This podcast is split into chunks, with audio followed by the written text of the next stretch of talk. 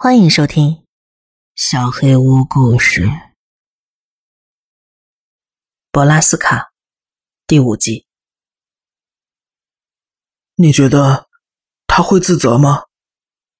我在自己的雪佛兰车座位上伸了个懒腰，把帽檐拉下来遮住眼睛。不知道，哥们儿，可能吧。那你觉得他还好吗？我没有回答。回尼斯的时候，我肯定是不好的。金波跟他妈妈的关系绝对比我跟姐姐亲，他肯定不会好。山姆，说真的，我快吓死了，已经两天了。我推了推脸上的帽子，看了卡尔一眼。他确实状态很差，眼睛里全是血丝，脸色苍白，火红的头发油腻的粘在一起。哥们儿。他妈妈自杀了，你知道金博跟他妈妈有多亲。他需要一些时间，但他会好起来的。他不回我短信，不接我电话，我给他发了九条语音留言。哥们儿，我觉得我要疯了。给他点空间吧。但他是我，我的。他还是没办法当着我的面说出那个词。我应该要照顾好他。我坐了起来，把椅背拉直。听好了，凯尔，我知道你想帮金博，我也想帮他，但是他不接我们电话，不去上课，去他家他也闭门不见，他现在就是不想见我们，我们得接受这个事实。金博知道怎么做对他自己最好。那，那封遗书呢？你觉得，跟那封遗书有关系吗？我们都不确定到底有没有那封遗书。金波爸爸当时那个状态，说话颠三倒四的，可能是我听错了。我也问过我爸爸，他说没有什么遗书。是啊，毕竟你爸爸是真理。我瞥了凯尔一眼，他马上意识到自己说错了话。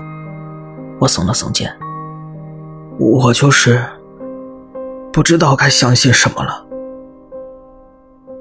事实上，我知道自己听到了什么。德斯塔罗先生跟警察提到过一封信，但是我不能告诉凯尔，起码现在不行。他已经在怀疑金波妈妈焦虑的一部分原因是他跟金波的关系。在那个漫长的夜晚过后，我问过爸爸关于那封信的事，他叹了口气，双手疲惫地捋了捋头发。山姆。我不知道该怎么跟你说。安妮·德斯塔罗没有留下遗书，我只从你嘴里听到过。由于我们最好的朋友处于悲痛之中，我们的调查搁置了下来。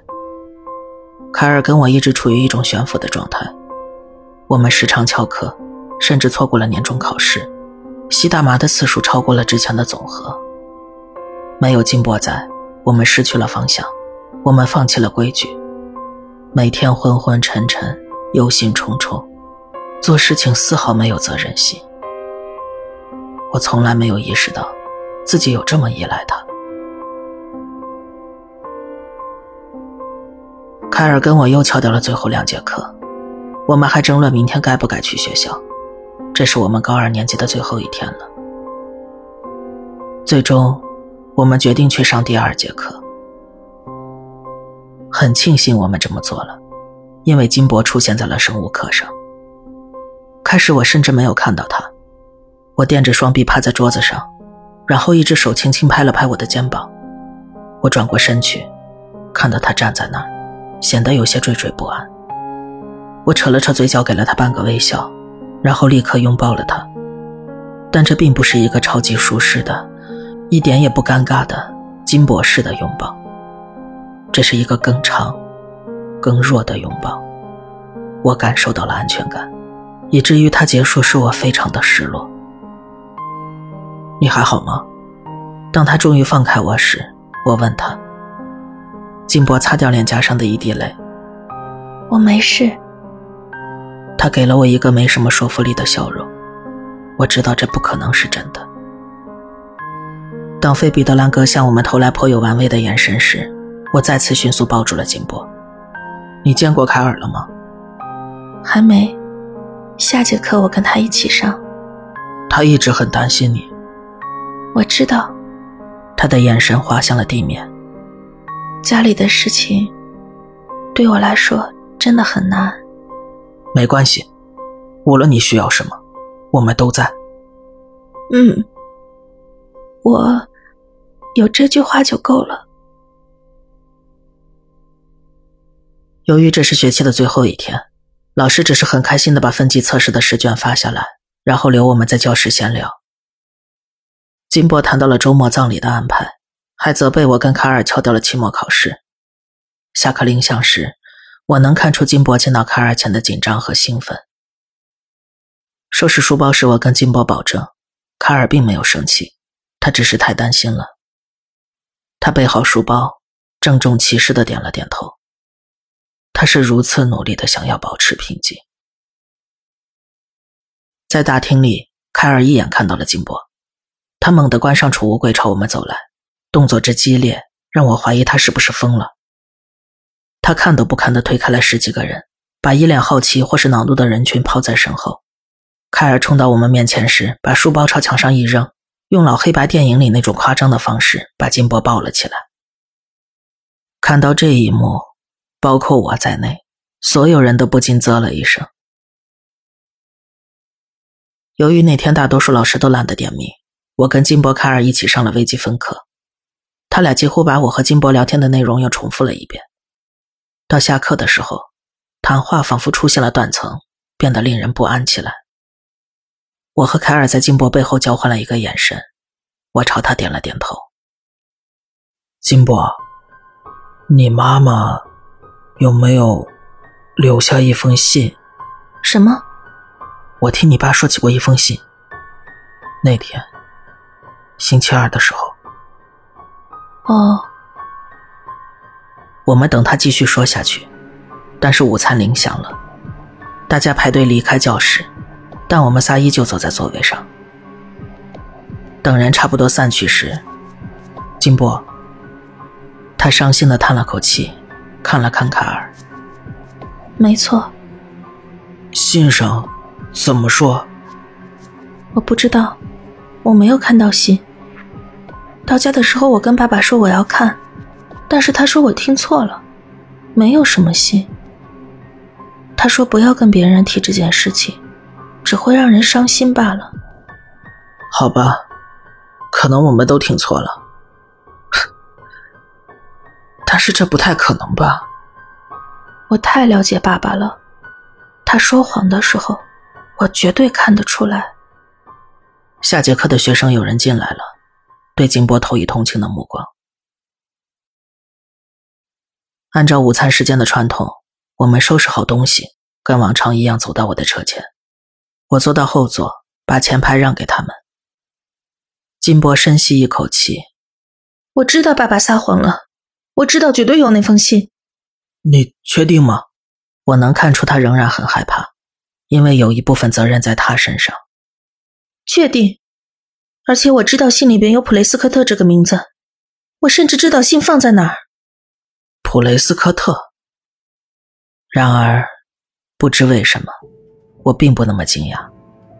他是所有坏事围绕的轴心。你怎么知道上边写着？普雷斯科特，我听爸爸念过。事实上，他经常念，他总是把自己关在书房里，边哭边念，声音很低。他还会乱砸东西。我爸爸，他最近一直不太好。你觉得是不是你妈妈跟吉米有私情呢？我摇了摇头。可能远比这个要复杂。同意。金博盯着自己放在腿上的双手。以我们对普雷斯科特一家的了解，我很确定这不是关于外遇的。所有的一切都存在着一种关联，你不觉得吗？我爸爸是我妈妈的一生挚爱，但是他只留了一封信给我。我不知道是什么原因。他更在意的是我，而不是我的爸爸。我总觉得他对我做了些什么，或者他是因为我才……金波的声音弱了下去。凯尔把他拉进怀里，亲了亲他的额头，低声说了些我听不到的话。所以，我们得拿到那封信。我给他们留了一分钟之后开口了。没错，我真的需要看看那封信。怎么才能搞到手？如果信还在书房里，我们等他爸爸不在家的时候就可以。凯尔看向窗外。你觉得我没想到吗？但是他寸步不离。我们从医院回来之后，他就一直待在书房里，吃饭睡觉都在里边。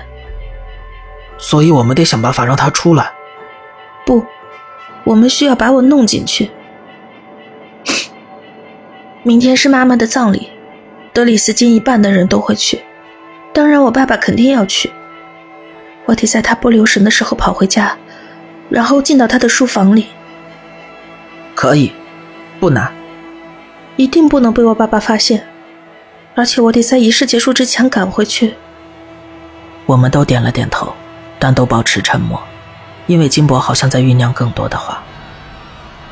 我爸爸最近一直对我很冷漠，我觉得，我觉得他在责怪我。这简直不可理喻！你们能帮我吗？当然，必须的。我们在剩余的午餐时间内制定了一个十分完备的作战计划。凯尔跟我负责和德斯塔罗先生谈话，然后凯尔会收到金伯的短信，说自己在厕所里崩溃了。凯尔会离开去安慰他，然后他们开我的车去德斯塔罗家。这段时间内，我负责留下监视金伯的爸爸。那天下午我去上班了，这还是周一以来的第一次。米拉的心情似乎好了很多，因为是星期五，他让我提前下班了。但是晚上我没有睡好，凌晨四点我就起来了，想把葬礼需要的黑色礼服找出来。爸爸上班之前进了我的房间，当他看到自己十几岁的儿子衣衫不整的在成堆的黑衣服中无助的寻找时，他怜悯的笑了笑，把我领到了自己的一处前。我跟爸爸不仅长得像，身材也差不多了，所以很容易就找到了合适的衣服。我谢过爸爸。他让我代他向金伯道歉，他因为工作的原因不能出席葬礼，并代他问好。葬礼在城市另一边的圣公会教堂举行。九点钟我去接凯尔，他也穿着他爸爸的西装，不过不像我的这么合身。他不断拉扯着袖子，重新调整腰线。卡尔已经比他爸爸高大健壮了。我们把车停到离教堂尽可能远的地方。希望开车离开时没有人会注意到。进到教堂里，我们发现金伯不需要做太多的表演，就能让人们相信他崩溃了。我们在大厅后面的房间找到了他，他蜷缩在一张椅子上，橙色的卷发乱蓬蓬的，满脸都是泪。卡尔在他身边坐下来，把他拉过来一把抱住。天哪，金波，你怎么了？我踢了踢他的脚。投过去一个你在搞什么的眼神，凯尔咬了咬嘴唇。我的意思是，妈的，这儿没人。金波靠着凯尔小声说：“我妈妈在这里出生，在这里长大，他在镇上有几百个朋友，但是没有人来。”我们环顾四周。不得不承认，参加的人屈指可数。有几组三四个人站在一起，金波的爸爸坐在我们对面的椅子上，双手抱头。还有一些他们的家人，我在金波家吃烧烤时认识的。前警长克莱利和他太太格雷斯也在，他们跟我爸爸的几个手下站在一起，在角落里低声交谈着。金波的确有理由难过。在等待仪式开始的时间里，我意识到自己之前从未参加过葬礼。我希望我们能为我的姐姐举行一次葬礼，但我知道永远都不可能了，因为惠妮在法律上依然活着。想到她将永远无法安息，我很难过。只有少数没见过的人参加了葬礼，牧师开始引导人们坐下。我第一次注意到演讲台上的棺材，庆幸它是封好的。不过，我还是对金波妈妈那句过于简单。毫无装饰，甚至非常丑陋的棺材感到好奇。我知道德斯塔罗家是有钱的，实际上是非常有钱，但他们选择了这么一具几乎带着侮辱性质的棺材。可怜的金波。凯尔叫我跟金波起身，朝长椅那边走过去，但是金波突然停了下来。我准备好了。他拨了拨头发，露出泪湿的脸。准备好，准备好离开。我待不下去了，这是对我妈妈的侮辱。金博高高的昂起头，摆出他的下巴。我知道这个表情，这意味着不用再跟他讲道理了。凯尔跟我对视一眼，这跟计划里的不一样。如果金波在仪式上消失，那就过于明显了。尤其是在参加的人数这么少的情况下，你们过去，按我们排练好的跟我爸爸说话。凯尔，三十秒之后我给你发短信。去吧。凯尔点点头，走向德斯塔罗先生。我知道我们没得选择了。德斯塔罗先生终于站了起来，看着前排为他和自己女儿留下的位子，踌躇不前。德斯塔罗先生。听到您妻子的消息，我非常难过。她是，她是，该死，我把台词忘了。她是一位伟大的女性，养育了一个十分出色的女儿。是吗？伟大的女人会把他们出色的女儿独留在世上，自己去自杀吗？呃，妈的！伟大的女人会从楼上跳下来。成为别人茶余饭后的谈资吗？然后只把大众的目光，还有无尽的悲伤，留给自己的家人。凯尔手机响了，谢天谢地。呃，是金博。凯尔说的有些太快了，他甚至还没来得及看到手机屏幕。哦，哥们儿，他状态很不好，他说他在哭。感觉很不舒服，我得去看看他。不行！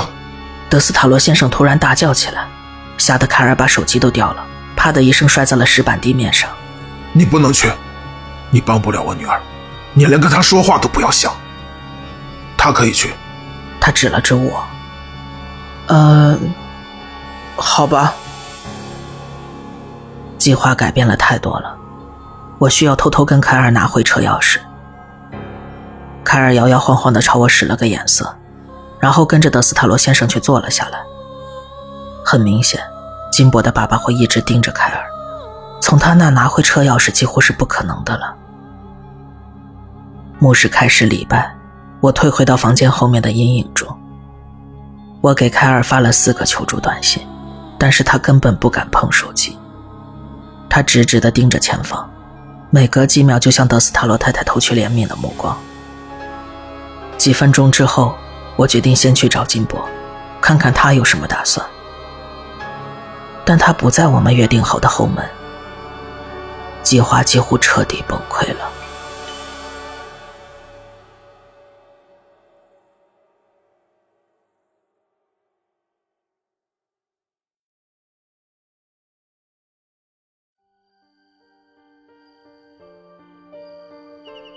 本期小黑屋故事就到这里。